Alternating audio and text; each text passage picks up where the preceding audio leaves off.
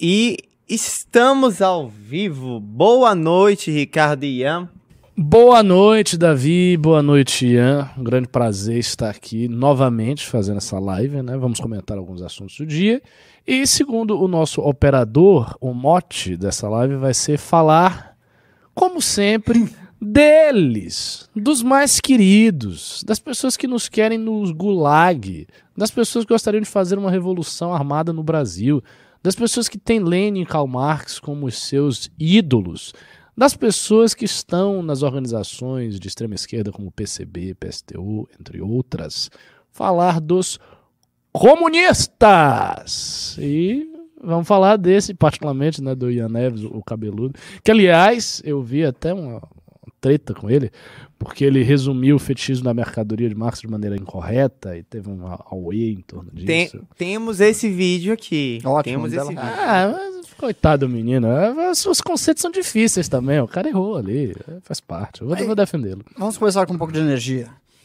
Boa noite, boa noite, boa noite, boa noite, boa noite, boa noite, boa noite, meus caros ouvintes do MBL News. Eu quero começar com o pedido usual de sempre, de todos os intelectores dessa bancada, de que se você é um fiel defensor da nossa causa, se você é um militante aguerrido do movimento, se você acredita num futuro mais livre para o Brasil, então você sabe o que você tem que fazer. Você tem que pegar a sua mão, erguer o seu dedo indicador e sentar aquele like, aquele like na live. Porque se você não fizer isso, se você não fizer isso, meu colega, você está traindo o movimento Brasil Livre. Você está sendo um párea. Você está sendo um inimigo da causa. Você está sendo um traidor deste movimento. Um traidor do o movimento. do MBL. E você será lembrado. Nós não esqueceremos esse momento no qual você não ergueu o seu dedo indicador e clicou no like. Então clique imediatamente. Vamos compartilhar essa live e fazer com que o MBL News de hoje seja o melhor MBL News da semana. Então, meu querido Ricardo, vamos começar com as pautas desse dia tão turbulento. Em primeiro lugar, nós temos a chegada de Bolsonaro ao Brasil. É, assim, eu acho que era uma chegada já muito anunciada, porque eu, eu cheguei até a especular aqui, para ser justo, que o Bolsonaro demorasse mais. Eu imaginei que ele fosse demorar mais. Algumas pessoas disseram que tem a ver com a questão da expiração do visto, coisa desse tipo. Mas eu, sinceramente, não acho que esses formalismos impeçam um cara que foi ex-presidente de ficar onde ele quer. Se o cara quer ficar lá, ele dá um jeito, entendeu? Ele dá um jeito. As leis não são tão rígidas assim.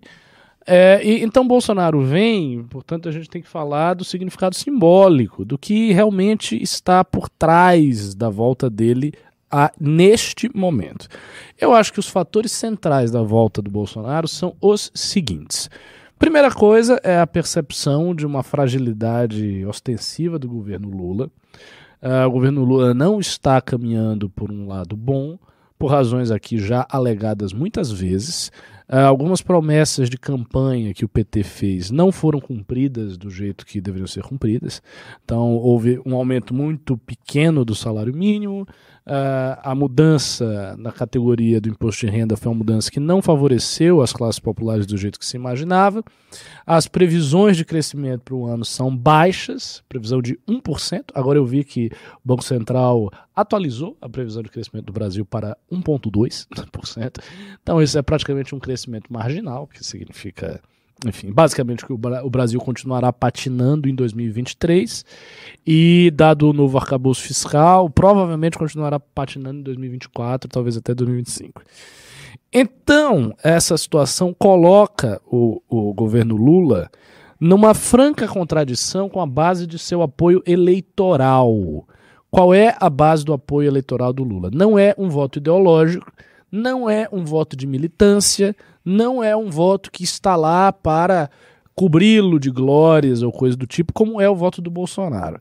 O voto do Bolsonaro é substancialmente um voto ideológico. As pessoas que votam no Bolsonaro estão votando numa opção que consideram ser de direita. As pessoas que votam no Lula também.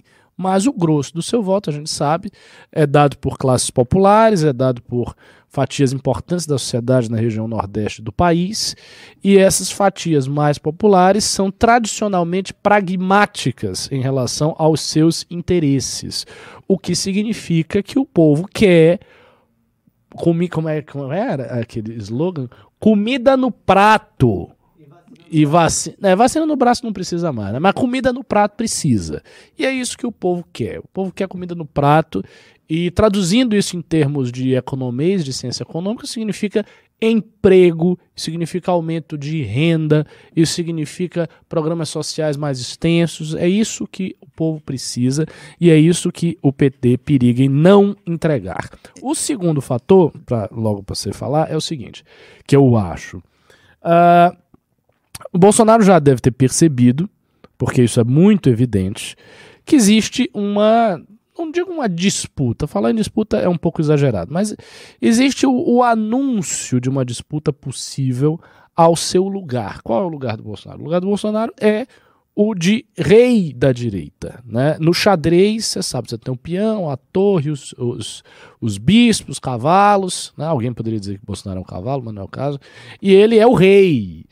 Ou seja, ele está no centro da questão. No entanto, já o ameaçam nessa posição projetos paralelos, como o de Romeu Zema, né, que todo mundo sabe que é um projeto presidencial.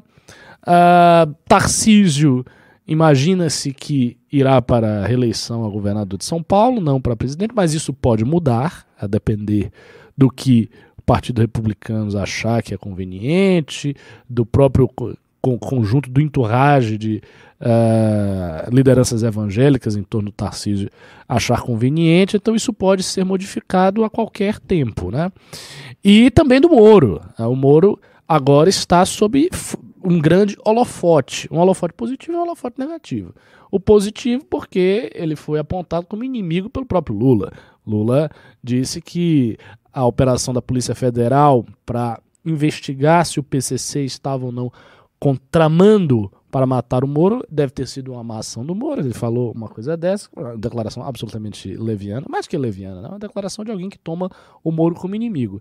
E também está no holofote do caso do Rodrigo Tacla Duran, que basicamente uh, fez uma denúncia do Moro dizendo que foi coagido, ele foi extorquido pela Operação Lava Jato. Então, a Operação Lava Jato tinha uma espécie de departamento de vantagens econômicas ali dentro, eles faziam trocas uh, não republicanas, segundo esse, esse Tacla Duran.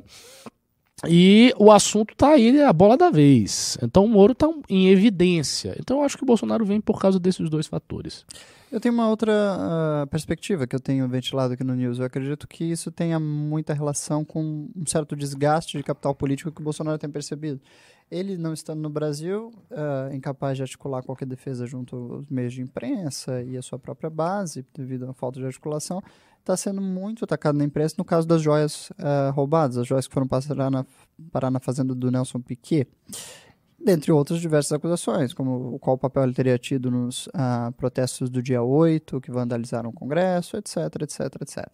Então, uh, me parece que de lá, permanecendo lá, o desgaste é maior e também gera sobre ele uma impressão de culpa, de que ele está longe porque ele é culpado. Sim. E eu acredito que ele vira ao Brasil um movimento para tentar defender a, o capital político dele e se blindar um pouco dessas acusações e dessa impressão que ele tem causado de que ele é culpado em todos os casos. No caso da Joyce, parece certo que de fato ele é culpado.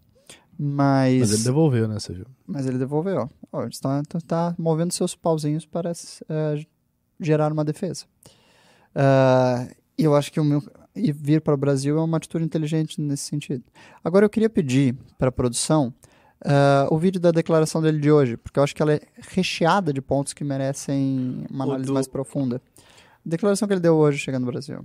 Eu acho que ela é muito recheada de pontos. O do carro blindado? Não, ele não estava no carro, ele estava de pé. Declaração. Ela é, ela é Qual muito. Da... Aqui ele fala sobre o caldo de cana, sobre o que viu nos Estados Unidos. Sobre de cana? Não, por favor. É, ela, ela é recheada de, de coisas interessantes. Hum é uma declaração muito rica e que eu acho que também denota o posicionamento político que ele vai ter no Brasil ao retornar. É, a, a, a, a, propósito disso, tem várias pessoas falando aqui do bait e tal. Não é bait. Não é bait. Renan Santos saiu. Pô. Ah, comecei essa, tá vendo?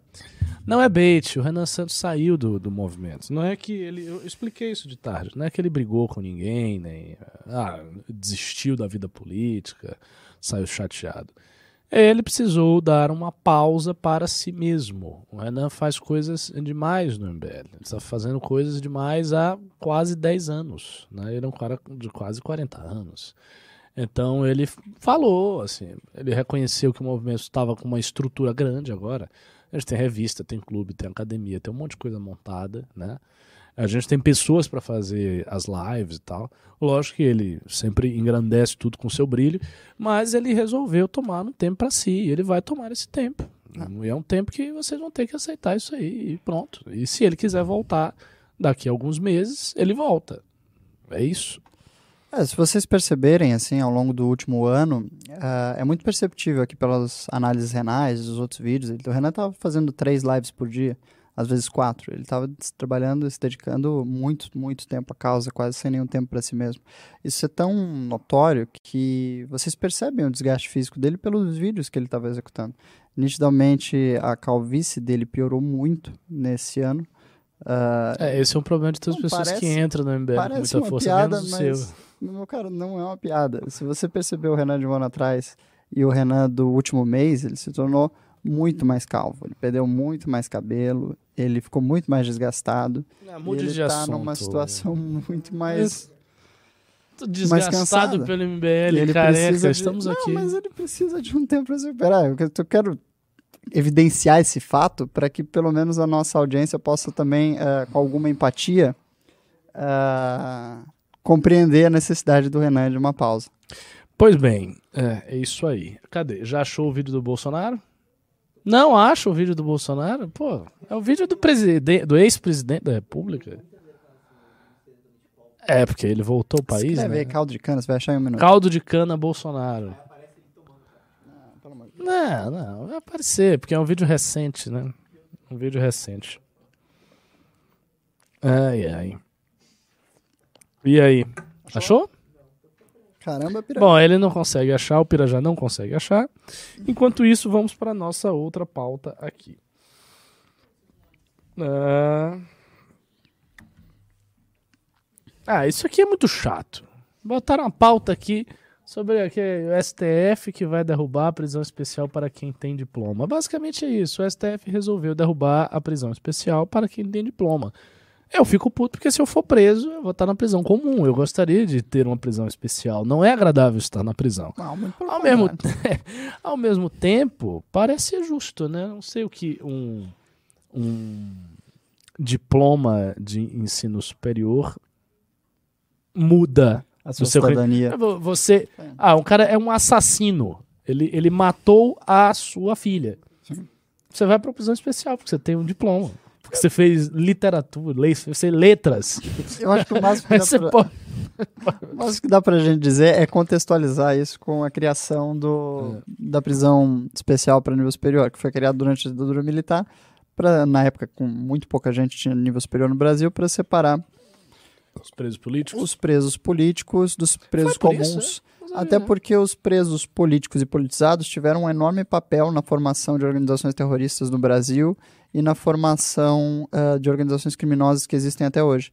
Então, foi considerado inteligente à época que a ditadura militar criasse essa divisão das prisões para não colocar essas pessoas capacitadas de formar uh, organizações criminosas Só uma... com presidiários comuns. Eu não sabia que era por isso. Já. Foi. Não tinha a menor ideia. E é interessante porque, na realidade, então, a regra era para isolar os presidiários de nível superior. Os perigosos eram de nível Exatamente, porque os, os, os, perigosos, os criminosos de nível superior, tinham poder de contágio de ideias, é, de ideias marxistas que deram origem a diversas organizações terroristas é. no Comando Brasil. Vermelho, por exemplo, é. notoriamente se origina da relação entre marxistas e Exatamente. presos comuns na, no, no presídio de Ilha Grande. Grande. Dali que saiu Escadinha e tal, aquele pessoal das antigas do Comando Vermelho. O Comando Vermelho tinha uma ideologia mesmo, eles tinham uma espécie de ideologia revolucionária com crime, era uma coisa curiosa. Não sei se o PCC tem PCC isso. O PCC tem, tem também. Tem Existe um... um estatuto do PCC Existe, que é profundamente curioso, ideológico. Né? Profundamente ideológico, que eles são...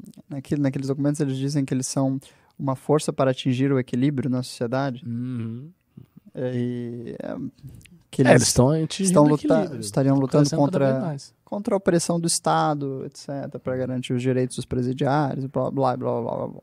tem toda essa fachada. Eu até acredito que em alguma medida os fundadores deviam acreditar nisso, mas no fundo das contas não passa de uma organização criminosa, né? É, mas eu tenho a minha tese, né? Eu acho que o PCC vai dominar São Paulo politicamente. O PCC vai fazer um governador no estado de São Paulo. Eu acho que isso é possível, mas eu tô vendo com mais celeridade as milícias chegarem nesses postos de poder. No Rio de Janeiro. Não só no Rio de Janeiro, na União, no governo federal também. Eu acho que as milícias estão No caminhando... governo federal? Através de quem? Do Bolsonaro? Na, na época? Através de Bolsonaro na época e agora através eh, de ministro indicado pelo Lula. Você tem um ministro que tem conexão Ah, com é. milícia. É Eu acho que é muito mais Mas o governo rápido. federal é muito pesado, porque, assim, pode ter, eu entendi o que você está dizendo, uma penetração das milícias Exato. ali, Exato. mais, mais secundária. Porque, veja, a milícia é muito mais institucionalizada. Ela já está muito mais próxima ao governo institucional. Então, para a milícia dar um passo, entende? E conquistar espaços eletivos, me parece muito mais simples do que para o crime organizado chegar lá. Uou! Peraí!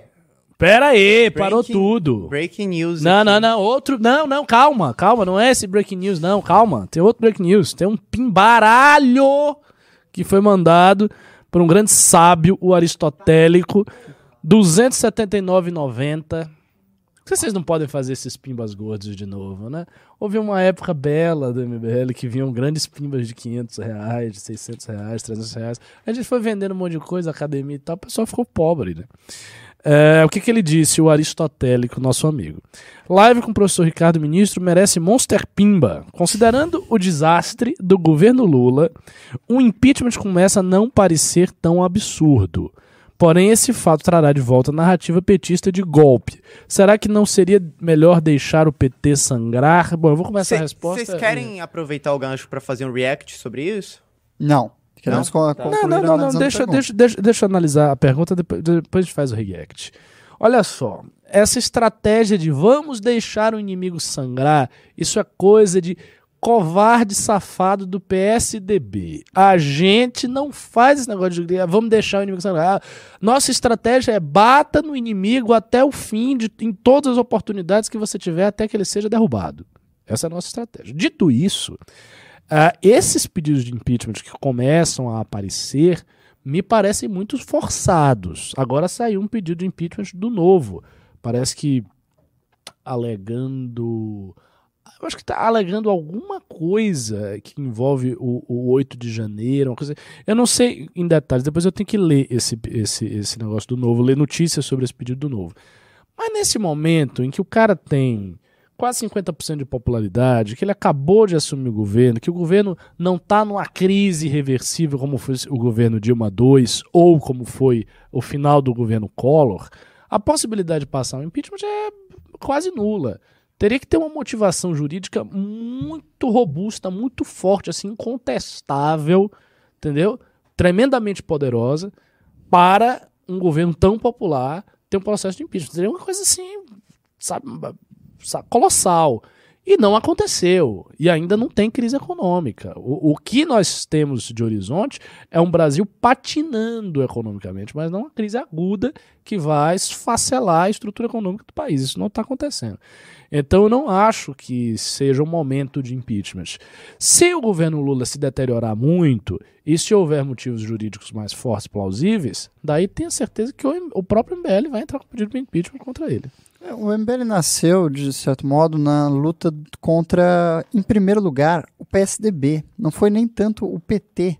Porque, veja, quando nós lutávamos contra o PT, nosso principal obstáculo era o próprio PSDB, que fazia a oposição mole e que boicotava os nossos eventos e as nossas articulações no Congresso. Então, o nosso inimigo mais imediato durante a grande jornada do impeachment e dessas batalhas todas que o MBL travou, inicialmente era o próprio PSDB.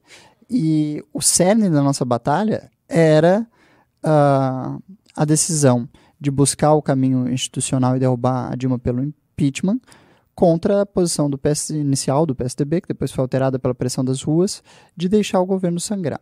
T- eh, tomar uma decisão diferente dessa seria trair mu- de modo muito abrupto o legado do movimento e agir de um modo muito covarde. E se o MBL fizer isso um dia, ele vai perder as suas Legitimidade. sua legitimidade. Então não é plausível, não é, um, não é uma alternativa. Bom, vamos lá pro React. É o que? Do A Notícia que saiu agora? na verdade, nesse O do Bolsonaro, momento- bora. Tá, do Bolsonaro. Beleza, Isso, então. vai. Vamos ouvindo, Eu vamos. acho que ele é recheado de, de... A gente ouve e vai parando, né? Isso. Opa. E é curto. Tá. Sem áudio.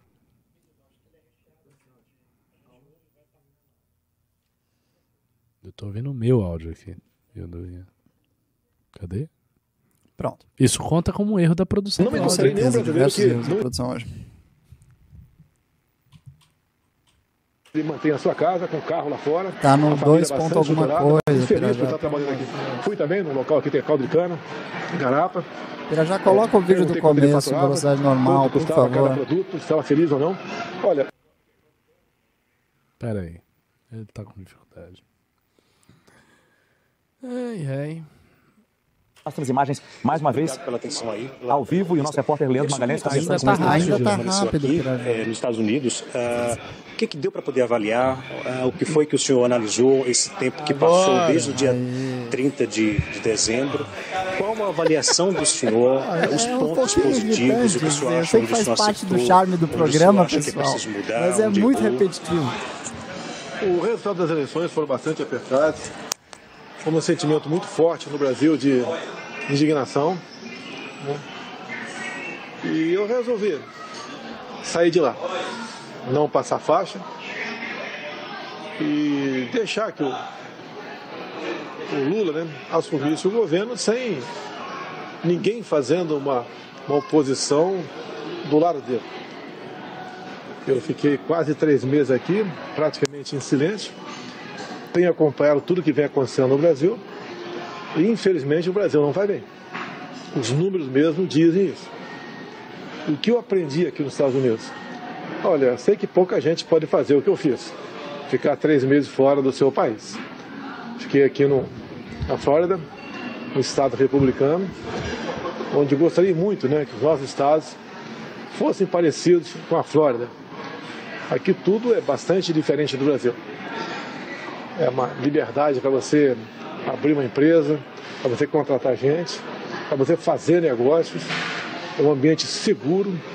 Existe aqui a, a liberdade de expressão, o direito à ampla defesa, o respeito às religiões, a propriedade privada.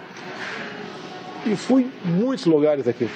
Cortei cabelo na, na casa de um brasileiro que opera no, na sala da sua casa. Ele ali cortando o cabelo, né? Ele mantém a sua casa com o carro lá fora, a família bastante estruturada, bastante feliz por estar trabalhando aqui. Fui também num local aqui, tem caldo de cana, Garapa. É, perguntei quanto ele faturava, quanto custava cada produto, se estava feliz ou não. Olha, não encontrei nenhum brasileiro que não estivesse feliz aqui com o seu trabalho. Pausa, por favor, Então eu digo, a liberdade acima O que eu acho hilário é que, assim, na justificativa, né, dos três meses que ele passa nos Estados Unidos, ele parece que ficou domingando os três meses, sabe? Ele ficou. Fui cortar o cabelo, tomei um caldo de cana. Você acha que ele ficou fazendo no parque. Grandes discussões com diretores especiais da CIA. Eu vi É um, ele faz, vi um shopping, peguei um táxi. o que o senhor presidente fez nos últimos meses? É. E foi pra muitos lugares e tal. Lugares, tal, fui na praia. Mas esse é o Bolsonaro de sempre. O que, que ele fez durante a presidência da República, senão passear, pegar um jet ski, ter férias, dormir, tomar caldo de cana, comer leite condensado, comer pão com a blusa do Palmeiras. É isso aí, o Bolsonaro é essa figura. Manda bala. Foi pra Pode Disney. E a Aí gente encontrou o Pateta. buscou né, chegar próximo disso no Brasil. Logicamente, temos impedimentos até nacionais, mas ao longo do meu governo procurei, junto com a minha equipe, especial a equipe econômica, eh, se aproximar da liberdade para o trabalho, como tem o povo aqui nos Estados Unidos. Leva alguma coisa para casa, sim. A gente não sabe o nosso futuro, né? Eh, não estou aposentado, estou sem mandato. Eh, chego ao Partido Liberal amanhã, converso lá com, a, com o seu presidente, alguns parlamentares, Pausa. e vamos começar. Eu acho que talvez tenha mais uma razão. Após ver esse vídeo, eu, Pressão do Valdemar? eu intuí que talvez o Valdemar da Costa Neto tenha pressionado ele com o salário que ele recebe do partido. Porque agora o maior ganho de capital dele, Uhum. ele tem uma, ele disse que não, não é aposentado, mas eu creio que ele tem aposentadoria militar, né? E alguns Deve outros ter. benefícios, porque ele já já tá na idade, ele, ele tem direito a essas coisas. É, deve receber sim, mas o maior volume de, de dinheiro que ele recebe agora é do partido, do, do PL, que vem da assinatura do Valdemar.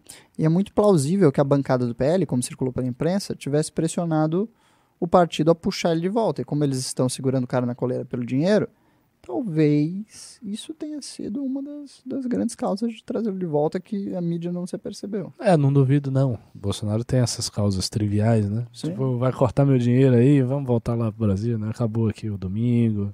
O caldo de cana aqui é tão bom, né? no Brasil não é tão bom assim, mas a gente volta, né? É, eu acho que isso pode ter sido a razão, mas vamos lá. Vamos organizar e se preparar para ajudar o Brasil a vencer os momentos difíceis que estamos atravessando no momento. O senhor agora já planejou, já um, um- um planejamento, como é que vai ser daqui para frente no Brasil? Ah, ou seja, o trabalho de oposição ao atual governo. Muitos falaram que esperavam que o senhor estivesse no Brasil para poder liderar, agora o senhor está voltando. Ou seja, já um, um- um- um plano, digamos assim, em mente? Cara você dele não quando eu precisa falar fazer oposição a esse governo. Esse governo é uma oposição por si só, dado ao, a qualificação daqueles né, que compõem os ministérios. Ele criou mais 14 ministérios. O perfil das pessoas são bastante diferente dos nossos. Você pode fazer comparação aí no Brasil e começa a entender por que, infelizmente, né, gostaria que fosse o contrário, não tem como dar certo eh, esse governo. Nós estamos focados na CPMI, dos atos dia 8 de, de janeiro, nós lamentamos o ocorrido. É, quem praticou atos de vandalismo tem que ser culpado por isso, mas agora os inocentes não justifica continuar né, presos. E tampouco aqueles que já foram postos em liberdade mereciam aquilo tudo. Algumas coisas são página virada para nós e vamos sim nos preparar para as eleições eh, do ano que vem. Pretendo rodar pelo Brasil, uma ou duas saídas por mês nesse ano, máximo três, para a gente conversar eh, com os nossos simpatizantes. Afinal de contas, o PL que eu estou, né, eh, detém quase 20% das bancadas da Câmara e do Senado. Digo, não vou liderar nenhuma oposição.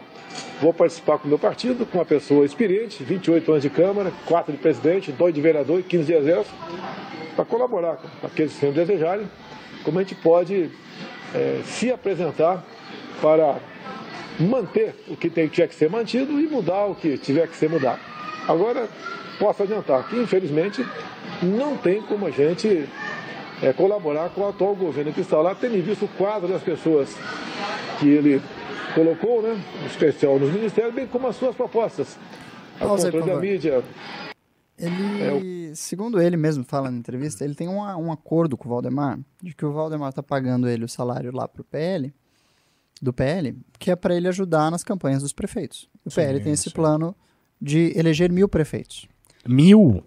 Ah, é o plano, Eles têm né? 600, Ah, né? Claro, mas é o plano e tal, né? Eles acham que com o Bolsonaro rodando, Eu não duvido não. ajudariam Ele já tem 600? é uma, é uma perspectiva. E aí o Tinha Bolsonaro diz na entrevista ali, né, fazer uma, duas, eu aposto que o Valdemar fez o acordo com ele, ó, você tem que passar pelo menos três, duas cidades por mês. E ele, pra ganhar 80 mil, é duas, mas não mais que três, entendeu? Foi nitidamente aquilo ali é um contrato que ele tem com o Valdemar, entendeu? Tipo, Porque ele tem pô, que quatro não dá, né? não dá, Aí é toda hora. tá perfeito, não dá. Então, eles têm esse acordo. Esse é o plano do PL, que usar o Bolsonaro para visitar as cidades e eleger os prefeitos, fazer transferência de voto. Por isso que eu acho que talvez ah, o Valdemar tenha sido, no fim, o cara que realmente trouxe o Bolsonaro do Brasil. Porque as campanhas, de certo modo, já estão sendo feitas. De todo mundo, principalmente das majoritárias, é ano que vem, né? Ah, então ele deve ter pensado, pô, o cara vai ficar lá de férias ah, um ano inteiro, e aí meus prefeitos? Tô pagando esse cara, ele tem que vir aqui trabalhar, pô. Tem que su- subir meus prefeitinhos. E eu acho que ele trouxe o Bolsonaro a contragosto, assim, na rédea curta do dinheiro, e tá agora cobrando, deve ser uma briga ali interna, entre as duas ou três viagens por mês. Deve ser. Ah, tem uma coisa aí, viu? É, mesmo que o Bolsonaro faça isso a contragosto, se ele quiser ser presidente de novo, ele ficar passando nas prefeituras e vinculando essas pessoas à, à imagem dele é uma coisa maravilhosa. É bom pra ele. Naturalmente faz sentido. É só se, se ele não tiver mais nenhuma pretensão eleitoral. Se ele tiver pretensão eleitoral, isso aí é queijo. ele pode estar com preguiça, né? Tipo, de novo assumir esse país, tão complicado, me deu tanta dor de cabeça. Tô ganhando aqui 80 mil, mais isso, mais isso, mais aquilo. Quase, ele- cara, esse cara deve tirar 150 pau por mês para ficar nos Estados Unidos sendo afagado por conservadores que nem sabem direito o que, que tá rolando no Brasil. É uma vida boa, né? Ah, vida ótima. É muito, muito, muito legal. Vamos lá, continua. É muito bom esse vídeo. O controle de armas, é o MST voltando a levar o terror para o campo. Mas dá um Essa política deles de. Aumentar impostos também não fizeram. Perderam suas vidas. Digo, aqui nos Estados Unidos você pode falar sobre Covid, não um tem problema nenhum. Não acredito, né? E vamos colaborar. Temos hoje em dia uma direita cada vez mais se aglutina, sabe do que o que quer, sabe o que deseja, tem um alvo, tem um objetivo. Não é oposição responsável, oposição pela oposição. É um partido que se comporta é, defendendo bandeiras, né? defendendo Que eu acho que o grosso do, do anúncio dele era o fato de que ele disse que ele não está pretendendo liderar a oposição. Vocês viram agora no momento? Ah, Assim, ele não, não parece, pela própria declaração dele, que ele volta com um projeto claro de "Bem, vou assumir aqui a liderança do PL, tentar aglutinar a oposição ao meu retorno. Nitidamente não é isso que ele declara e não é esse o caminho que ele está tomando. Então acho que existe um plano do PL para utilizá-lo politicamente, que é um plano inteligente, que é do Valdemar da Costa Neto, e o sujeito vem nessas condições, muito tranquilo em tentar manter a sua vida o mais pacífica possível. Parece que esse é o caminho que o Bolsonaro optou por abordar. É. Vai ter mais um trecho do, do, vídeo? Você quer continuar? Eu acho que Não, já tá então tá satisfeito. bom. É, Não tem mais nada de muito especial aqui nesse vídeo. Esses são os dois pontos fortes. ok, ok. É, Vamos fazer uma breaking news rapidinha aqui? então, eu tava vendo o negócio do Levan... Ah, sim, sim, sim. Isso, isso eu já sabia que ia acontecer. A aposentadoria do Ricardo Lewandowski, ele adiantou um pouco, né? Adiantou um pouco essa aposentadoria, talvez a pedido do PT mesmo, tenha adiantado. Ele é um cara ligado ao PT há muito tempo. É. Lula vai colocar mais um. Provavelmente vai escolher alguém mais jovem, talvez, né? Quantos anos o Lewandowski ainda tinha no Supremo? Não, ele ia se aposentar esse ano. Ele se aposentou esse ano já? Então É, mas ele adi- adiantou um pouco. Parece, adiantou um De pouco. toda forma, o PT ia indicar essa vaga. Sim, sim, sim, sim. Não sei se foi não, não, não, de grande diferença, não. Às vezes o cara quer se aposentar bem mais cedo, né? Sim. Enfim. Ah, vamos lá. Aqui tem uma notícia econômica. Não sei se a gente comenta. A bolsa subiu um pouquinho. É, a bolsa sobe 1,89% com o anúncio da nova regra fiscal, dólar cai. É, Ibovespa, o principal índice da Bolsa de Valores, operou em alta hoje, sinalizando a aprovação dos inv- investidores ao anúncio da nova regra fiscal. Dólar comercial caiu 0,73%, proposta da regra re- fiscal, prevê que as despesas públicas, blá, blá, blá. É, basicamente é o seguinte, o Haddad, ele apresentou né, o, que se- o que será, o que é, na verdade, um projeto de lei complementar contendo um novo arcabouço fiscal. O que, que é isso? É basicamente contendo alterações ao teto de gastos, mudanças no teto de gastos.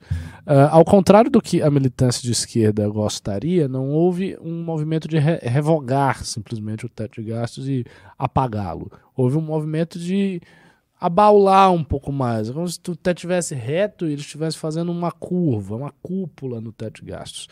Porque a partir de agora não haverá mais a indexação zerada com a inflação. Então, antes, para que houvesse crescimento de despesas, esse crescimento de despesas se dava em função exclusivamente da inflação. Agora não. Agora você tem um piso de crescimento de despesas, significa que o Estado vai gastar um pouco mais, mas ainda assim esses gastos são vinculados às receitas, ou seja, o quanto o Estado consegue obter de superávit primário em 2024, 2025, 2026. Eles eh, colocaram uma meta que tem alguns economistas que estão dizendo que é uma meta fantasiosa, que é o Alexandre Schwartzman, que é um economista famoso antipetista, um liberal antipetista bem, bem conhecido aí na- nos meios econômicos. Ele disse que isso era coisa de Hogwarts, tá? Fez uma comparação com Harry, ele fez uma comparação com Harry Potter, que é o seguinte: eles pretendem eh, zerar o déficit, começar a atingir valores de superávit primário, 0,5%, 1%, e reduzir muito consideravelmente para, se não me engano, 76%, 70% a, a dívida pública brasileira em relação ao PIB. Dizem que com isso eles vão conseguir. Bom, o mercado parece que reagiu um, um pouquinho bem, mas a militância de esquerda não. Eu tenho acompanhado vários economistas uh, ligados à esquerda, PSOL, ao próprio PT, ao próprio PT, é, fazendo críticas muito duras a isso, porque esses economistas pensam o seguinte: que todo o modelo macroeconômico do Brasil deveria ser revisto. Por quê? Porque existe no Brasil já há muito tempo a seguinte receita: né? para se evitar que a inflação suba, mantenhamos os juros mais altos, desaquece a economia, mantém a, in a inflação uh, baixa e sempre tentando bater essas metas de inflação e também tentando bater as metas de superávit primário. Esse é o modelo que o Brasil segue. E esse modelo tem sido bastante criticado, porque, segundo esses analistas, a consequência desse modelo é desaquecer a economia permanentemente, é não ter espaço para fazer investimentos em infraestrutura e em outros aspectos que fariam um aquecimento da economia, que criaria uma situação anticíclica de sair do, Uh, de, de, tirar o, o, Brasil do buraco, colocando a ideia de manutenção da meta de inflação como uma ideia subordinada a outros, a uma outra orientação do modelo macroeconômico brasileiro. Essa, essa, esse é o pensamento desses economistas. Eu não sei, eu não sou economista, mas. Bem, eu estava, estava, lendo aqui as notícias econômicas do Clube MBL, veja só. Uh, e está, está lá, acho que vai ser publicado agora, essa noite, que o governo pediu né, uma avaliação de quanto a taxa de Selic deveria subir para manter a inflação dentro da meta.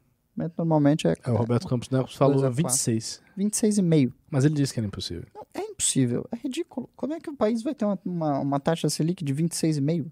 Porque a meta, juros? A meta de inflação no Brasil é uma meta que está sendo muito rigorosa, 3%. É, me veja, se, o, se a taxa Selic subisse, claro, não vai, isso é fantasioso, mas se subisse para 26,5, você não teria crédito no Brasil para nada. Ou seja, nenhum negócio teria crédito. Uma taxa absurda dessa. Então, parece que estão propondo coisas fantasiosas que não vão, não vão ocorrer. Eu acho que o Brasil não vai conseguir ficar dentro da meta de inflação e vai ter uma economia com crescimento pífio. É isso que está se desenhando. Ah, o que o Banco Central está estabelecendo como meta de crescimento esse ano é 1%. Que é pífio? É, e agora eles reajustaram, eu comentei isso de tarde, para 1,2%. É ridículo. Não vai. O Brasil não vai crescer. Então, assim, eu tô cada vez mais heterodoxo em matéria de economia. Vou, vou ser bem franco aqui. Eu acho que estão fazendo a coisa muito errada, entendeu? Então só pode, porque tá há anos esse negócio aí, está há anos esse modelo aí, que eu não entendo, mas o Brasil não está crescendo. Ponto final. O crescimento da última década foi ridículo. Sabe desde Fernando Henrique Cardoso, na verdade. É assim, Brasil... Aí houve, houve o governo Lula, um crescimento, o Brasil cresceu. Aí, vum, caiu de novo. Então tem alguma coisa que está sendo feita de maneira muito equivocada. Isso não é possível.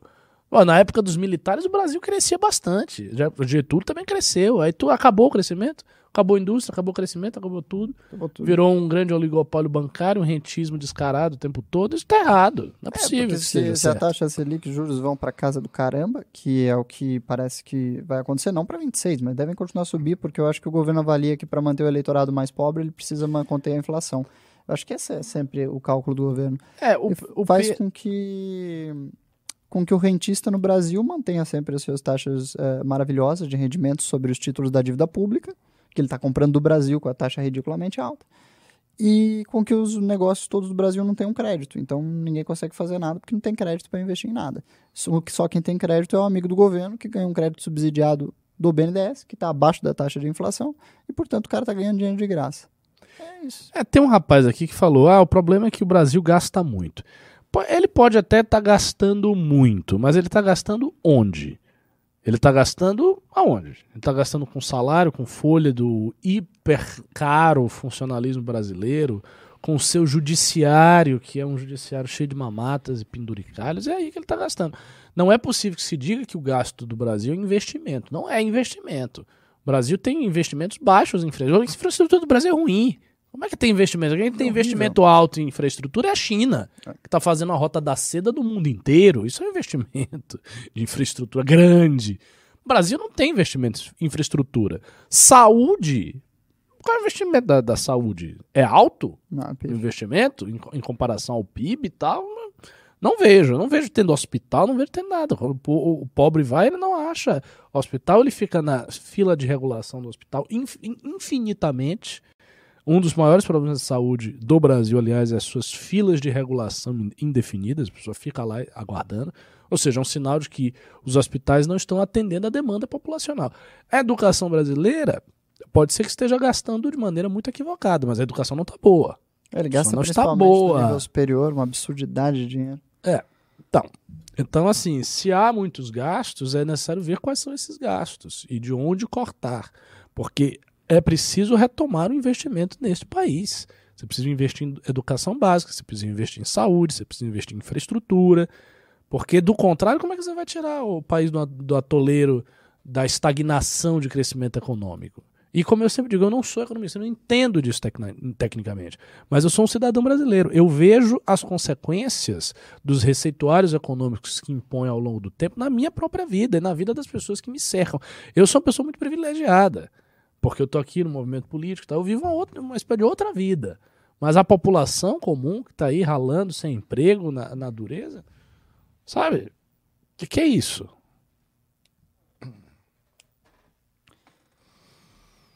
Vamos para a próxima pauta, então? Partidos criam um bloco de 140. Ainda tem o meu react dos comunistas. Tem né? react, eu ia falar isso É, agora. você quer Vamos fazer o fazer? react? Vamos fazer o react. O povo clama por Ricardo Almeida em H6 refutando comunistas. Vamos Então, lá. Vamos lá. É, Ricardo, eu escolhi esse aqui porque na última vez que eu te coloquei pra fazer o react, você Hum. falou dos meios de ação dessa galera. Que eles não têm como fazer meio de, ação. Eu peguei um corte exclusivamente do Ian falando sobre isso. Ok. Vamos lá? Bota aí. Ah, opa, eu esqueci uma coisa que eu havia prometido para o MBL Ceará. Nossa senhora.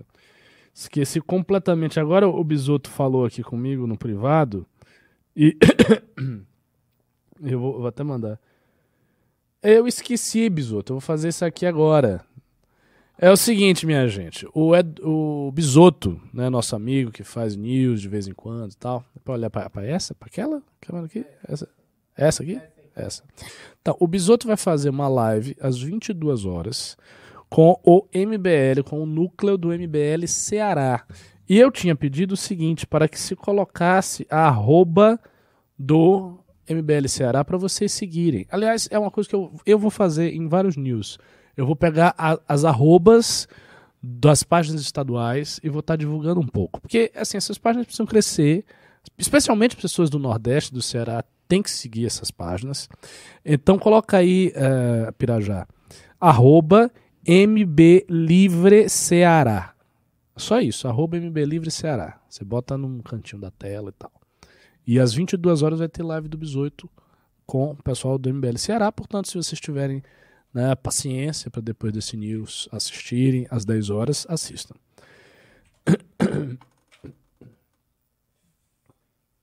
Colocou?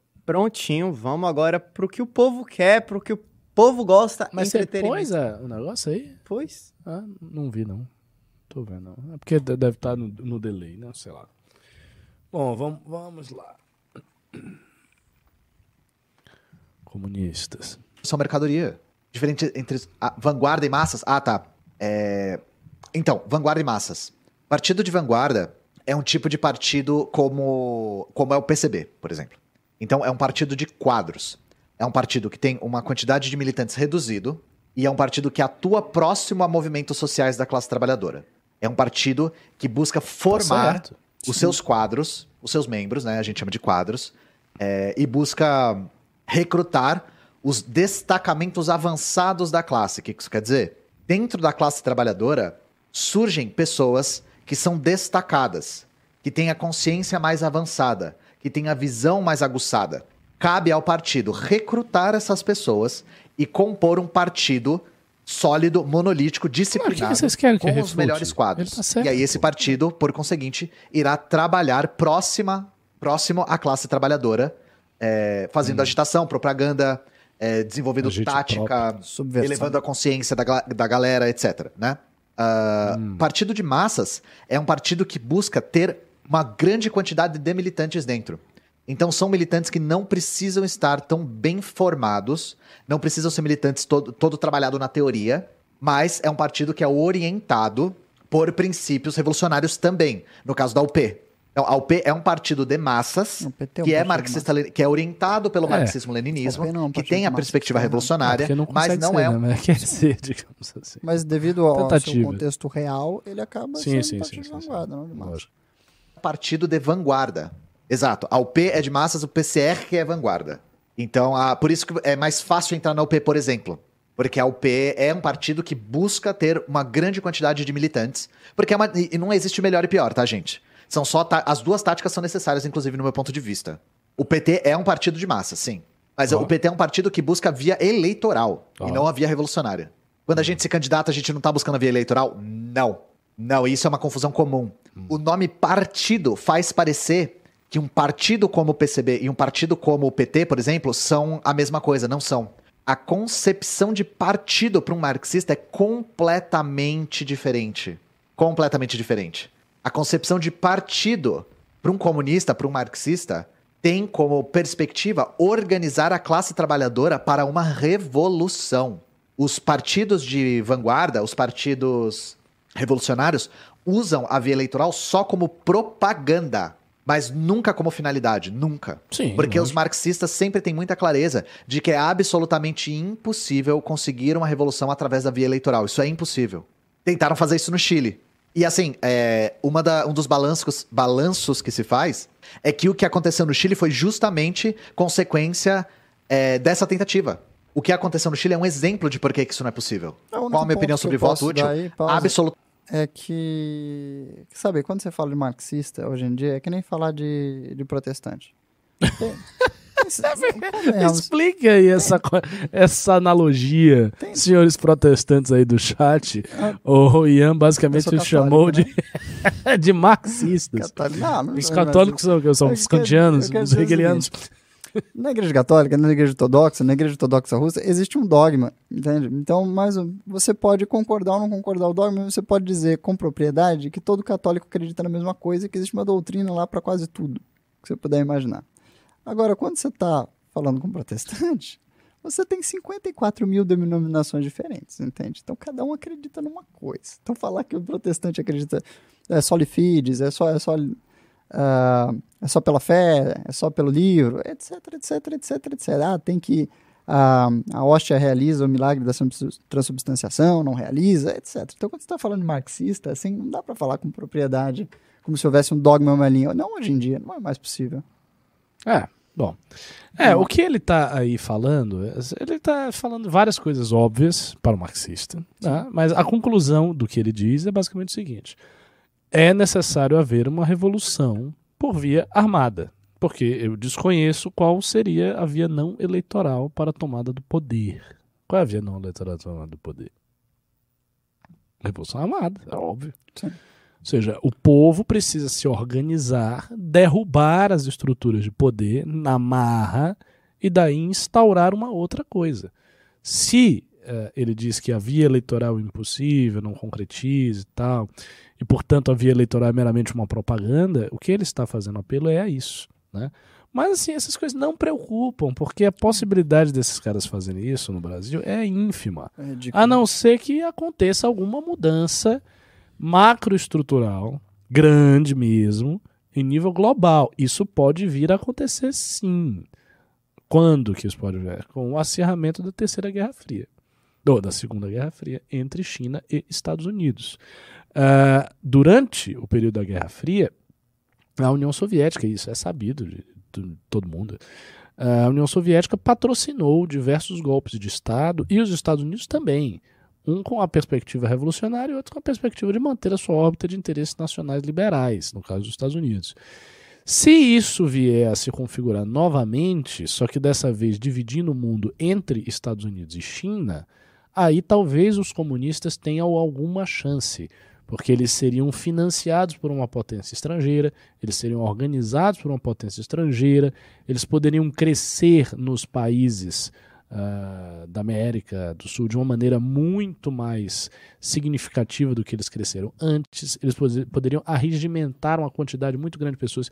Veja, o PCB no seu auge, com Luiz Carlos Prestes, lá atrás, tinha 500 mil membros. Era um partido bem grande, bem grande mesmo.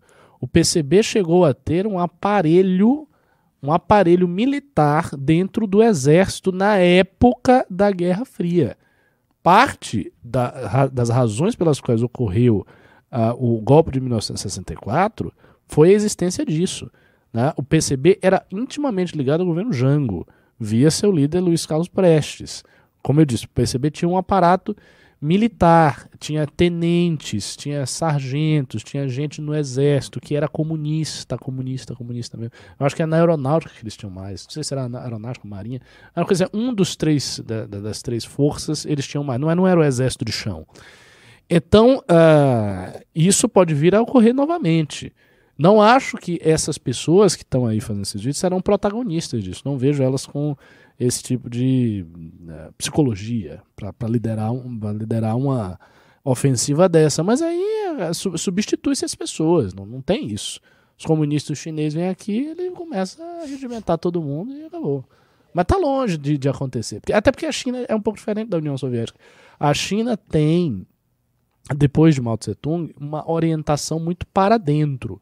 A China interfere pouco ideologicamente em assuntos gerais do mundo. Tanto que você vê muitas declarações de presidentes da África falando da China justamente nisso. Eu já vi várias. O presidente fala, ah, mas os Estados Unidos, a Europa vem aqui, quer mudar nossos costumes, quer fazer isso. O chinês vem aqui fazer negócio. Não vem mudar nada. Não, Entendeu? O chinês tem uma abordagem mundial muito pragmática, mas veja, isso pode ser um momento da expansão da China, um período. Depois a coisa pode mudar. Até porque todas essas doutrinas de política externa, interna, economia, etc, etc, são doutrinas que têm uma chancela pessoal dos líderes. Então, existe, por exemplo, um socialismo chinês de acordo com a visão de Xi Jinping.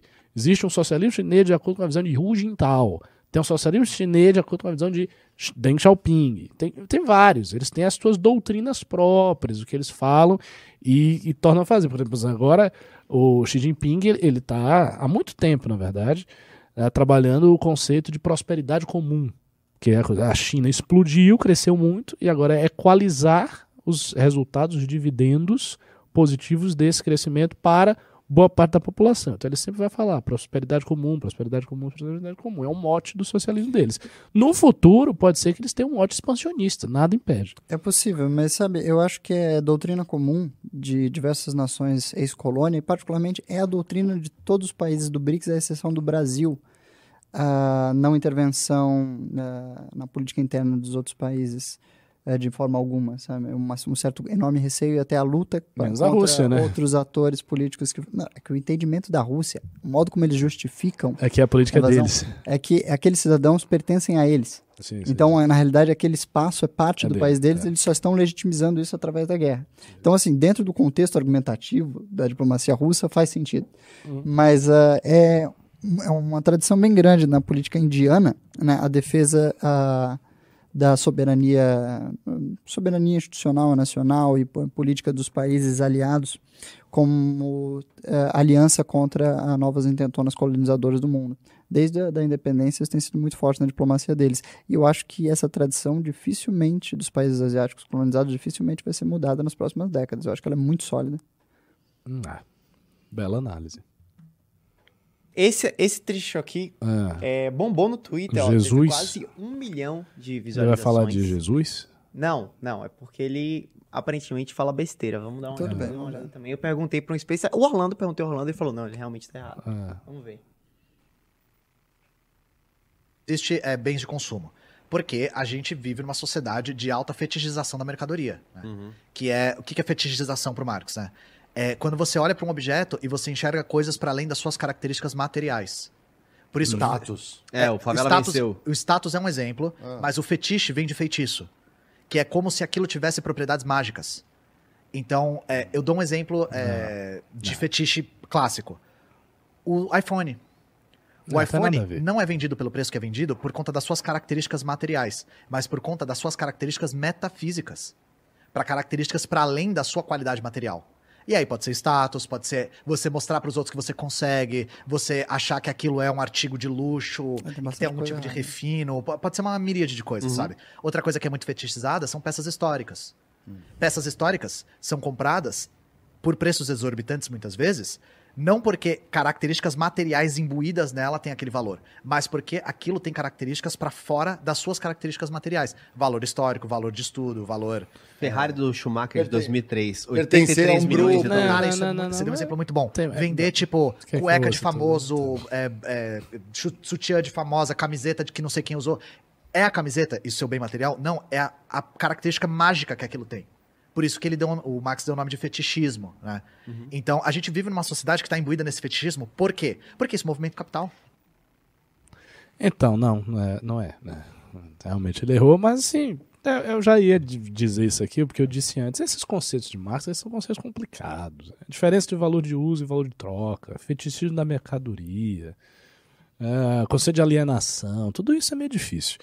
O fetichismo da mercadoria, pelo que eu me lembro das minhas leituras de Marx, é o seguinte: é uma espécie de comodificação de outros bens sociais. É como se a mercadoria ela se tornasse a, a forma com que os demais bens sociais são trocados dentro da sociedade, como as pessoas concebem os bens sociais, como as pessoas concebem diversos aspectos da vida que não deveriam ser reduzidos à mercadoria. Não é a mesma coisa de um fetiche pelo luxo. O que ele está dizendo aí é o seguinte: é que o, o, o luxo para lá, a marca, né? Você- tá, a marca Lacoste, você tem uma camisa igual, sem a marca Lacoste, você bota a marca Lacoste, o cara compra a marca Lacoste a, sei lá, 700 reais e a outra a 100 reais, então há embutido um fetichismo da mercadoria, mas não é isso. É, é o contrário, é como se, por exemplo, as relações pessoais de amizade e amor fossem submetidas à forma da mercadoria, ou a arte fosse submetida à forma da mercadoria. Isso, pra mim, pelo que eu me lembro, é o fetichismo da Eu, mercadoria. eu achei mais interessante como ele usa erroneamente o termo ah, metafísica, né? Ele está usando metafísica para lidar com os aspectos subjetivos de um iPhone, que dão um valor de mercado a ele por serem, se identificarem com poder de consumo, etc, etc. Isso não é propriamente metafísica, isso não diz respeito à realidade ah, objetiva do celular. Isso é meramente a subjetividade do, do bem de consumo.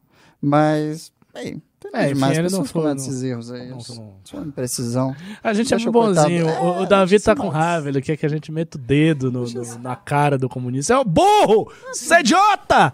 Não sabe nada! Não, não corte aí, ó. Esse cara já vem cortar. Não, não, para com isso, pô. Eu tô fazendo, obviamente, uma piada aqui, pô. Menos ele tentou, ele leu alguma coisa ali. É, pois errado, é, ele, assim, é, acontece. lê. E é, muita, e é difícil explicar tudo aí. Você tá ao vivo, assim. Amanhã, aliás, vou reiterar aqui o meu autoconvite, né, o meu anúncio. Estarei na Jovem Pan, no programa 3 em 1, às 5 horas, na bancada. E aí talvez vocês tenham a oportunidade de ver eu falando muitas bobagens, como o senhor Ian Neves. Esperemos que não, porque eu tô bem nervoso para isso. Que é que eu quero de vocês, meu bom povo aqui do MBL? Quero que vocês estejam no chat e fiquem me elogiando. Mesmo que eu fale um monte de besteira, mesmo que eu esteja nervoso, eu quero elogios. Vai lá, você é incrível, professor Ricardo, mandou bem. É isso, é isso aí, entendeu? Porque, assim, gente pra bater com uma, numa pessoa do MBL na Jovem Pan, já vai, vai ter muita gente. Então eu já sei que os ataques serão muito, muito duros, né? Então espero que vocês assistam o programa e vejam lá minha performance. Mais um react? Não é De de comunista quem? agora. Não é de comunista. De Dilma. Dilma. Clássico, manda bala. A nova presidente do Banco dos BRICS. Então, é exatamente esse. O inglês da presidente Ah, do que Eu vi esse vídeo. Por favor. É tão bom quanto o do Sarney, não? Não. Ah. Ô, gente, eu não tenho como escolher. Você quer passar para mim a palavra? Porque é muito desagradável Sure. escolher. Thanks a lot. I'm sorry. It's going to be in English. Uh, Matthew Lee, Inner City Press. You sort of addressed If it. if you speak slowly, Okay. I understand Th- very well. Very good. Excellent. Uh, um, I wanted you, if you could, to describe how Brazil is going to offset this continued, uh, uh, continued uh, you know, legal deforestation over this period of time, and also the cattle industry or the livestock industry. George Hunt of the Associated Press, Madam President. Uh, Brazil's INDC includes a commitment of reducing greenhouse gas emissions by 37% by 2015. I, I, I don't understand. Uh, I'll slow down, okay? Brazil's INDC includes a commitment of reducing greenhouse gas emissions by 37% by 2025 from 2005 levels. Fofo. That's correct, right? But uh, recent emissions data shows that Brazil's emissions already fell by 36% between 2005 2011. So does that mean that Brazil's INDC is going to keep Oh, cara, não, não, emissions acaba stable from current le- levels rather than reducing them? Ela nem entendeu mais Não. Muito bom. Não. Gostei, esse é o melhor jeito de responder. Você Não pergunta um negócio entendeu de 15 minutos. Não. absolutamente nada. Não. Poxa. No. Não. Não, eles fizeram em português ainda. Não. Não. Toma seu não aí. Cara, a Dilma é muito engraçado. Agora Muito uh, f- só, só comentando uma coisa básica, né? Ela, ela deveria ter pedido um pe- pedido por tradução, né? Se ela não Claro. tem domínio da língua, tipo, ela tá representando o banco dos BRICS, não é, não é representando os. Porra, Sim. isso é Pra uma gen- coisa grande Pra não aparecer Meteoro Brasil falando que a gente tá fazendo fake news, esse vídeo é antigo. Esse vídeo é Ah, 2010. Ah, desculpe, a nossa produção opa, no opa, opa, opa, Você tinha que ter falado É, antes, né? poxa, produção, poxa. Calma. Eu- mas só pra ver o, o nível de inglês da presidente do BRICS. Mesmo assim, ela era presidente da República. Assim, é importante que o presidente da República, numa conversa com uma delegação estrangeira, entenda bem o que as pessoas estão perguntando. É, Mas assim, muito melhor do que o lendário discurso do José Sarney. Mas o, mas o Sarney sabia, ele não sabia pronunciar. Nossa, que horror. Que horror. O do Sarney é épico. mas ele assim. erra em gramática? Meu Deus, ele erra tudo. Você quer ver? Esse react é bom. Nossa, por favor. Eu tô- É porque eu já coloquei isso o quê? Uma ou duas vezes no News essa semana, mas que eu adoro esse vídeo. Então vamos ver de novo, porque é muito bom. Quem não viu ainda, o pessoal já deve estar sabendo cantar isso aí no News. Vai. Bota o som, amigo. Bota o som. Ele fala do poeta Walt Whitman.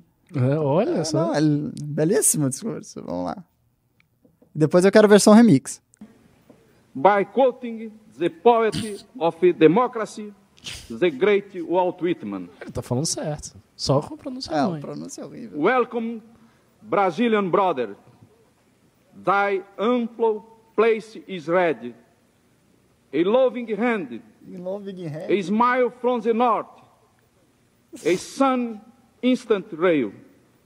Traiu. Let the future care for itself where it reveals its troubles, impedimentos. Ours, ours the present fraud, the democratic aim, the acceptance and the faith.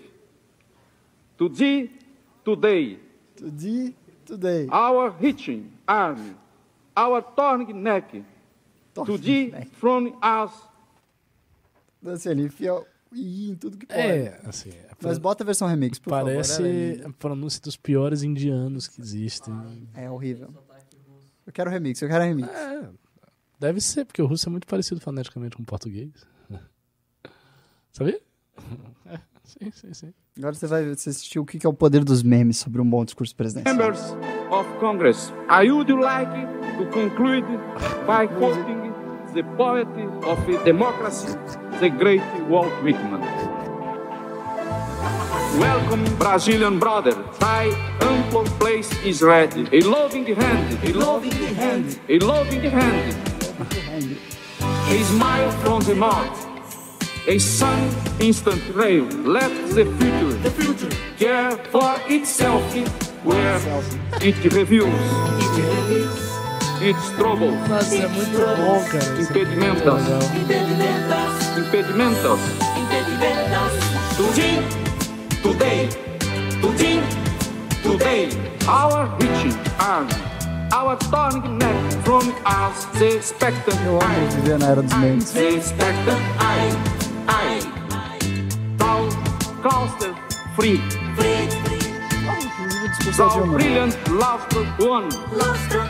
Thou learning well. The true lesson of a nation. Light in the sky. More shining than the cross. More than the crown. The right to E com esse grande discurso, passemos a ler os pimbas, que já está na hora. Sim. Muito bom isso aí, cara. Muito bom, né? Muito Não, bom. se tem um benefício da nossa era é a gente poder ter vivenciado os memes. Eu acho que É, é as gerações passadas não tiveram esse grande privilégio que nós detemos hoje. Então, vamos lá para os pimbas. O Diego Souza mandou 5 reais. Sobre a contradição da direita brasileira sobre vacina. Nos Estados Unidos, a crítica era toda sobre a inovação na fabricação da Pfizer e da Moderna. Poucos testes, etc. Ele completa com 11 reais. Eles defendiam um modelo tradicional de fabricação com uma Coronavac e AstraZeneca. Aqui no Brasil, começaram dizendo que só a Pfizer prestava, depois mudaram o discurso e entre todas eram ruins, sem argumentos. Ah, Eu acho que é falsa Você tá essa sendo abordagem. idealista com a direita É, estrangeira. muito idealista. Eu acho que A gente vai- já viu um professor da direita estrangeira, grande intelectual, falando coisas que nunca foram ditas pela direita brasileira. que Foi muito além de qualquer coisa que se pode imaginar. professor de Oxford, né? Completamente deslocado. Cambridge. Cambridge. Nossa senhora, meu Deus do céu. Como é que eu passei tantas horas ouvindo aquele homem? Meu Deus do céu. Então, ah, não, você está idealizando demais. assim. A realidade é que a direita americana, assim, uma parte considerável dela entrou de cabeça em toda espécie de análise pa- estupidamente paranoica da- das vacinas, de conspirações internacionais, tudo que você puder imaginar. Assim, Não, o Ian a- não vai falar quem, não. É uma pessoa famosa. que- é uma pessoa famosa. Eu diria que ah, o nível de paranoia lá foi até maior do que no Brasil. Eu não vi no Brasil uma cultura antivacina chegar aos patamares que ela chega nos Estados Unidos. Porque lá tem muito mais aderência a essa pauta, já faz muito tempo. Já é mais tradicional na política lá do que aqui. Então lá a paranoia e as diversas conspirações foram muito mais fortes do que aqui no Brasil. É, o Barsigian mandou 55 reais. Mande meu sincero voto de melhoras ao Renan. Burnout não é brincadeira. O corpo e a mente cobram. Tem que descansar sim, que ele volte Faremos logo. isso. Faremos Faremos com muito carinho, esperamos o Bom, melhor, sempre bom, melhor refor- do Renan. sempre bom reforçar o Pix de 279 reais do Aristotélico. O Alex Sepp mandou 22 reais. Que ódio, ele volta e tem espaço para tentar justificar e nada que ele fez tem justificativa. Obviamente, o papai dele, Costa Neto, deu veredito para esse Bazé voltar. É, exatamente. E ele, 58 milhões de votos que foram dele. né? É, tem uma votação Nunca considerável. podemos esquecer desse pequeno detalhe. E qualquer presidente de partido no Brasil sabe como usar esses votos. Assim, obviamente que com esses votos ele consegue ajudar a eleger diversos prefeitos, vereadores, e se o presidente do partido jogar direito, ele vai conseguir uns bons lugares. Especialmente uma pessoa como Valdemar da Costa Neto, que deve ter muito interesse em prefeituras e governos. O Herbert Richards mandou 5 reais, 5,50. Os organizadores, líderes, donos de canais golpistas foram presos e abandonados. Dito isso, é provável que o Bolsonaro consiga mais e mais deles de novo? Sim. Sim. Acho absolutamente provável, porque existe uma enorme fungibilidade, ou seja, a capacidade de você trocar um influenciador pelo outro. Os influenciadores são menos importantes do que eles imaginam. O cara vai grande e tal, daqui a pouco ele desaparece, vem outro no lugar, pega o mesmo público. É, Ninguém, ninguém liga. é a circunstância que dá espaço a um formador de opinião. Exatamente. Então a circunstância muda, o articulador muda. A Giovanni Faria mandou 11 reais. MBL libera para quem já paga o clube poder fazer perguntas, se possível com áudio, mandando a mesma no clube por uma taxa que se- ou seria um pimba de até 5,50, escrito áudio no clube mais identificador. Nossa, eu. É um pouco complexo de realizar nesse momento. 4 Nós- mil pessoas mandando pergunta toda hora. Nós estamos criando o nosso próprio aplicativo, que deve ficar pronto dentro de alguns meses. E aí, dentro do aplicativo, eu creio que modalidades como essa serão possíveis. Mas isso está numa etapa muito inicial de desenvolvimento ainda. Eu já tinha conversado com nossos programadores aqui, voluntários ativos, para desenvolver um sistema na qual vocês tivessem upvote, ou seja, as perguntas seriam realizadas dentro do clube, e aí vocês poderiam votar nas perguntas mais interessantes para que elas fossem as perguntas lidas no news dentro da, da estrutura do clube. Mas por enquanto, sem o aplicativo, a tecnologia não nos permite fazer isso através do Telegram. Mas sua ideia está sendo avaliada para ser desenvolvida daqui a alguns meses. E ela completa com 22 reais. Até porque eu, por exemplo, não tenho muito tempo de ver todas as notícias do clube e opto por assistir as lives e cortes. Continuo no clube mais por apoiar conterrâneos em que acredito e concordo as ideias e abordagem política. Perfeito. Muito Ok. obrigado pelo seu auxílio. Contribuição. O Senhor das Galáxias mandou 6 reais. Saquei qual foi a do Renan. Ele foi pra Turquia fazer implante de cabelo, que eu sei. KKKKK. Quem dera. Quem dera. O Eliezer mandou 20 dólares. Obrigado, professor e ministro. Esperamos vocês na live de hoje. Pessoal, até lá. Oi? Temos uma live de hoje pra fazer. né? Deve ser alguém do MBL Ceará, né? Mas assim, mandou Não. dólares. Meu irmão, eu só vou dormir. Eu já tô aqui no- no- na linha da morte. Perfeito. O Luiz Brasil mandou 3 dólares australianos. O Kim é. é não, é pipiu de cachorro, parabéns, leque. O quê? Que? Não, é porque ele mandou, ele mandou um palavrão. Não pode falar palavrão aqui. Não, não, tudo bem. Aí eu reduzi a pipiu. Tudo bem, uma espécie de elogio australiano, que, como nós sabemos, é um povo de enorme expressão verbal. e essa expressão verbal vívida do povo australiano deve ter contaminado o espírito de nosso feliz membro. Qual o nome? O Luiz Brasil. Do Luiz Brasil. Eu espero que você absorva essa cultura australiana com carinho. E a trata de todo o coração quando você retornar a este povo brasileiro. É esse anacrônico aqui. Manda o baiano falar pra fora ou procurar um fono. Você não me viu falando 200 milhões de news? Eu faço esse negócio há anos já. Eu tô rouco, rapaz. Deixa Ele pode tá disso. falando de mim também, né? mas tudo bem. Ah, você é o baiano? Eu não sei. Eu sempre esqueço que você é baiano. Você nem parece baiano. Você parece um Nossa, me paulista. senti aí. ofendido agora. Tá Eu todo vou entrar bran- com a representação junto a É Tabata baiano, Amaral. esse menino aí, todo branquelo, É, de existem- verde, gosta de rock, nunca foi pra um samba na vida, nunca jogou capoeira. É, mas eu já Não come carnaval, acarajé. então Você é um baiano fake, da- pelo amor de Deus, você é um baiano completamente fake. Tá bom, você agora é. Você não é parece- poli- de fato, polícia é- de- patrulha de baiana. Ah, existe muita conte- Eu sou um sulista e existe muita contestação aí sobre a veracidade da sua baianice, meu cara. Não tem nada de baiano. Nada, Eu nunca, eu nunca vi um baiano traço. baiano cara. Mas vamos ao próximo? Já a nossa grande lideranda, Calma Sandro da Bahia, aqui esse é o baiano coisa pra eu colocar aqui na live. Sandro é um baiano autêntico. Do clube, olha só. Olha que coisa bonita. Nossa, essa- eu gosto muito dessa imagem, gente. Olha isso aqui. Isso aqui. Hum. E- Rafael Riso, por favor, explique. Isto é um baita de um projeto que estamos trabalhando já faz algumas semanas. Da... Vamos revisitar a viagem à Ucrânia que nós fizemos, né? Que nós não. O Arthur e o Renan fizeram. E essa, esse documentário, que não está pronto ainda, mas eu quis mostrar para vocês aqui no News, estará disponível em breve apenas no Clube MBL. São imagens exclusivas nossas na Ucrânia, imagens que a gente não publicou ainda, né? Que como fez um ano de, dessa viagem que a gente fez, é, a gente resolveu revisitar isso agora. Tem quanto tempo o documentário? Tá, acho que com duas horas. Aparece aí no cantinho, não aparece? Du- Duas horas. É. Pelo menos uma hora e trinta é Renan e Arthur narrando o que eles fizeram lá, com detalhes novos e coisas novas, e outro pedaço é o- é um pedaço que o Ricardo fez, né? Ele que fez um roteirozinho lá de. Explicando toda a situação, de onde, como, como eles chegaram lá, e é isso. É engra- Exclusivo no clube MBL, clube.mbl.org.br. Engraçado que casou com o tema da revista, né? Então, é isso que a gente Foi planejado. ia dizer, foi Foi planejado. planejado. Olhem essa coisa linda aqui. Olha essa coisa linda. Isso aqui é a nossa terceira revista Valete. Ah, alguns nomes aqui de De peso, estamos agregando diversos colunistas famosos nessa edição.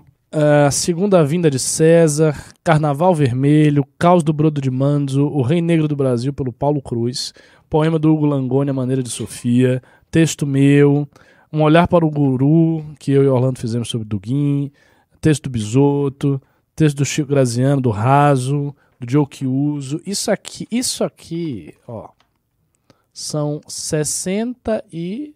quantas peças? 64 64 páginas da revista mais fina que tem. Ó, A primeira e única revista da direita puro no Brasil. luxo, cara, puro luxo. Olha que beleza desse negócio aqui.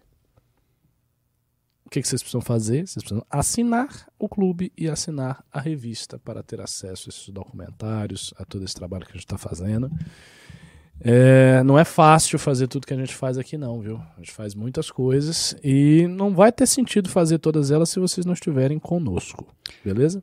Então, aproveite essa oportunidade, pessoal. Se você quer ver esse novo documentário, por favor, entre em clube.mbl.org.br e realize sua assinatura do clube já. Você terá um novo documentário todo mês e terá diversas outras uh, produções originais do MBL toda semana. Ou seja, muito conteúdo que é produzido. Além, é claro, do nosso noticiário de bastidores exclusivo através do Telegram. É muita coisa e é menos de um real por dia. Então, se você ainda não assina, por favor, assine, porque não faz sentido você não assinar. Boa. O Felipe Donaide mandou 10 reais. Tá explicado. Bolsonaro foi, foi para os Estados Unidos fazer o Binkmark e transformar o Brasil numa grande Flórida. Com certeza. Com certeza. O Risco mandou 11 reais. Eu sei que o Renan, eu sei que o Renan saiu, mas eu acho babaquice vocês ficarem querendo render bloco com esse assunto. Ué. É o mesmo que fazer feira em funeral. Ao menos é um careca a menos no Ao news. contrário, a gente está, na verdade, honrando o espírito de maior beiteiro e mentiroso e marqueteiro de todos os tempos, que chama Renan Santos. que é o mestre dos baits, o maior dos beitistas. Renan Santos. Nós só estamos seguindo humildemente o legado deste homem. Mano, eu amei. Assim, essa pessoa que mandou o Pix agora, o último, é, um santo. André Moraes mandou 10 reais. Pimba para os operadores aprenderem os atalhos do YouTube. No vídeo, pressione Shift mais interrogação para mostrar todos os atalhos. Mutem, por exemplo. Cara, assim, você, você tem um lugar no céu garantido, tá? Muito obrigado por eh, educar a nossa produção, meu querido eh, espectador do MBL News. André Moraes, Sem a sua contribuição, este pro céu, programa pessoal. nunca vai alcançar o mínimo nível de excelência. Muito obrigado. E com isso, com essa bela dica, encerramos nosso MBL News de hoje, queridos. Salam aleikum. Ah, antes de tudo, eu quero, quero, quero falar só de um filme, porque eu não vou deixar de fazer. Ah, não vou favor, deixar, não vou favor. deixar de fazer o MBL News sem uma recomendação de filme. Isso se tornou regra pra mim, está no meu coração. Vocês vão ter uma recomendação de filme muito especial hoje. Semana passada, o grande diretor de cinema Quentin Tarantino escreveu um artigo à imprensa sobre um filme quase completamente esquecido. Ele escreveu um artigo sobre o filme Dark Star, de John Carpenter, o mesmo diretor de A Coisa, um dos melhores filmes de terror de todos os tempos, do primeiro filme da franquia Halloween, que foi o que deu dinheiro na vida do John Carpenter, que sempre foi um produtor de cinema completamente independente, nunca teve dinheiro para fazer seus filmes, e de outras grandes ah, produções originais maravilhosas dele. E ele fez, dentre seus filmes, um filme muito pouco apreciado chamado Dark Star. Dark Star foi esse filme que foi levantado pelo Quentin Tarantino semana passada e que o Quentin Tarantino atribui como um dos elos perdidos no cinema de western espacial que levam até a criação de Star Wars. E que sem filmes que nem Dark Star não haveriam Star Wars, que é um filme que copia muito Akira Kurosawa e High Fortress, mas também esse filme muito desconhecido. E ele conta uma das histórias mais originais espaciais que eu já vi, que é muito similar a 2001 Odisseia no Espaço, só que eu achei muito mais engraçada. Também é similar a, a como eu deixei de ter medo e aprendi a amar a bomba do Stanley Kubrick. Conta a seguinte história. Num futuro distante, ah, alguns homens trabalham como uma espécie de lixeiros espaciais de asteroides. Então eles têm uma certa, uma, uma certa nave espacial e eles trabalham ali comumente explodindo asteroides para cá, explodindo asteroides para lá, explodindo asteroides para cá. E eles têm duas inteligências artificiais, uma da nave e uma da bomba. A bomba é o que explode asteroides e é a ferramenta de trabalho deles. Passa-se muito tempo de trabalho nessa maldita espaçonave e um belo dia, por alguma razão, ocorre um erro de comunicação e a inteligência artificial da bomba se desconecta das demais inteligências artificiais da nave. E a bomba começa a querer agir por si mesma e explodir os asteroides aqui e talvez até uns planetas ali. E ela vai em direção à Terra. O que os queridos lixeiros espaciais fazem? Eles saem da nave e começam a tentar dialogar com a bomba para convencê-la, convencer a bomba, que agora está com a sua consciência, de que ela ah, não tem conexão ao mundo. O argumento deles é solipsista. De que, como ela não tem ah, sentidos próprios, como ela só enxerga pelos sensores, ela não pode ah, verificar de fato a autenticidade de nada do mundo real. Que ela não tem contato com o Dasein das coisas que ela não tem ah, a certeza dentro da sua consciência se o mundo exterior é- é real ou não, se ele existe ou não. E aí a bomba começa a entrar numa paranoia solipsista e ela começa a acreditar que somente ela existe. Que só a bomba existe, tudo é criação da consciência dela, ou seja, o cosmos é uma criação da sua própria Você imaginação assistir, e né? consciência, que é o problema do Rumi, sabe? Sim, sim, sim. E por fim, a, a bomba ela tem uma, um, um salto ah, religioso e ela conclui o seguinte: né? se só a bomba existe, portanto a bomba é a origem de todas as coisas. A bomba é divina, ela é o centro do cosmos, ela é a origem do ser. E, portanto, cabe à bomba iniciar o ser. Como? Explodindo. Faça-se a luz. Exato. Muito bom. Muito bom, né? Um plot original de filme. Então, se vocês querem uma dica de um filme completamente esquecido e largado pela história, que é engraçado, mas não teve orçamento, Dark Star. Aproveite já. E com isso, podemos encerrar o news. Não, tem mais um pimba aqui. O Franciel Victor falou: sou programador e estou me formando em análise e desenvolvimento de sistemas. Não estou trabalhando no momento na área, mas estou à disposição. Maravilhoso. Se a gente precisar, entraremos em contato com você. Lembrando que, espero que nesse ano tenhamos tranquilidade para isso, criar um amplo cadastro de apoiadores, militantes, etc, etc, por várias informações, entre as quais as suas profissões. Que aí a gente vai saber quem pode ser o que no MBL de maneira muito organizada, coisa que a gente não sabe até hoje. Então é isso. Até mais pra vocês e boa recomendação. Baita recomendação, achei interessantíssimo. Dou vontade até de assistir.